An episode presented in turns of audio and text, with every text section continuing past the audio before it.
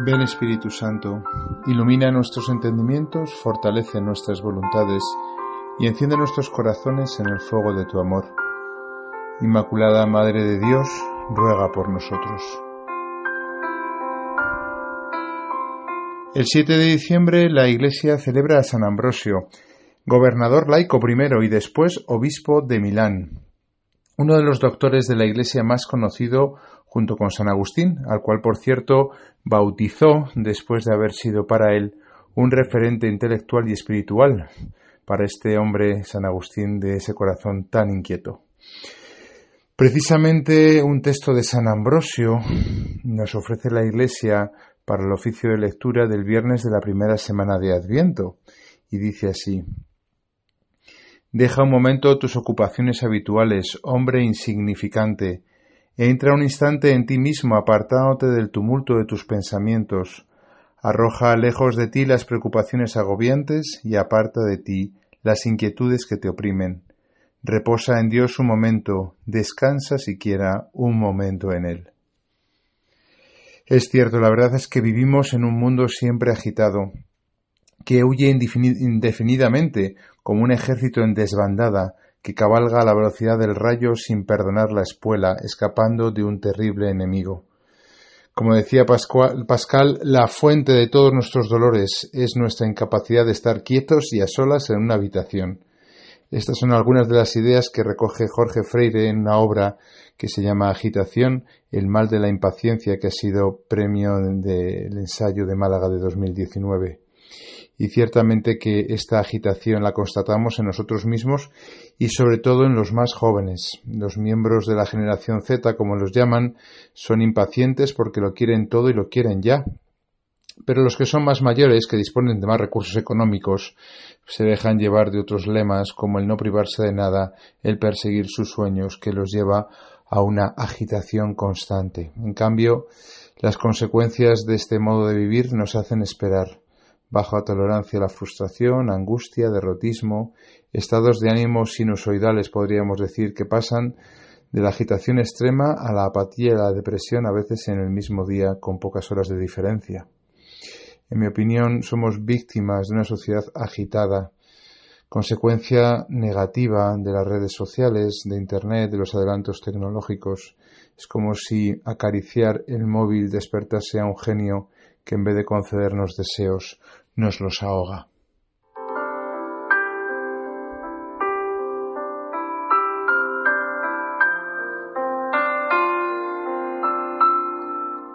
Algunos autores espirituales, como el cardenal Sara, nos ha hecho patente este peligro de la sociedad en la que vivimos. En su libro La fuerza del silencio nos advierte que el peligro actual reside en el activismo desenfrenado del mundo moderno. Por eso podemos continuar a San Ambrosio en el texto que del cual hablábamos, que sigue diciendo Entra en lo más profundo de tu alma, aparta de ti todo excepto Dios y lo que puede ayudarte a alcanzarlo. Cierra la puerta de tu habitación y búscalo en el silencio. Di con todas tus fuerzas, di al Señor, busco tu rostro, tu rostro busco, Señor. El padre Morales, el sacerdote del cual bebemos los integrantes de Stabat Mater, de los sacerdotes que ofrecemos este podcast, nos alentaba precisamente a lo que él llamaba la ley del retiro y del retorno. Nos decía, seguid frecuentando algunas veces al año la soledad de los monasterios o casas religiosas, apartadas del estrépito para entregaros al trinomio, oración, estudio, lectura. No olvidéis la frase de Toynbee, el reformador individuo o colectividad se retira primero para regresar después arrolladoramente sobre la vida. Por eso que bien que la Iglesia nos ofrezca este tiempo de adviento previo a la Navidad para retirarnos en la medida que nos ofrezcan nuestros deberes vocacionales. Es verdad que no siempre podemos apartarnos de la agitación de nuestro día a día por las obligaciones que tenemos, pero sí es verdad que podemos pararnos un momento en la oración, y a eso les invito hoy, a que nos paremos un momento en la oración y a que pensemos cómo podemos desembarazarnos un poco de esta agitación del mundo moderno para poder dedicar más tiempo a Dios en el silencio del corazón.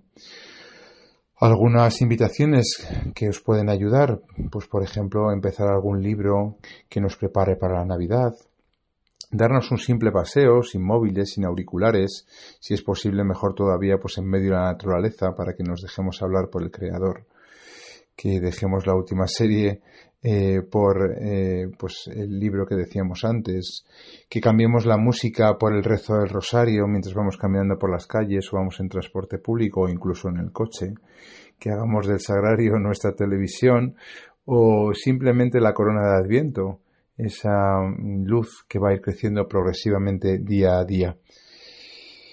Cualquier idea que nos lleve a estar más con el Señor es lo que la, el Adviento nos, nos, a lo que nos empuja. Termino con el texto de San Ambrosio que nos viene acompañando desde el principio, texto que dejo en la descripción del podcast. Dice así: Míranos, Señor, escúchanos, ilumínanos, muéstrate a nosotros. Colma nuestros deseos y seremos felices. Sin ti todo es hastío y tristeza. Ten piedad de nuestros trabajos y de los esfuerzos que hacemos por llegar hasta ti, ya que sin ti nada podemos. Enséñame a buscarte, muéstrame tu rostro, porque si tú no me lo enseñas, no puedo buscarte, no puedo encontrarte si tú no te haces presente. Te buscaré deseándote, te desearé buscándote, amándote te encontraré, encontrándote te amaré.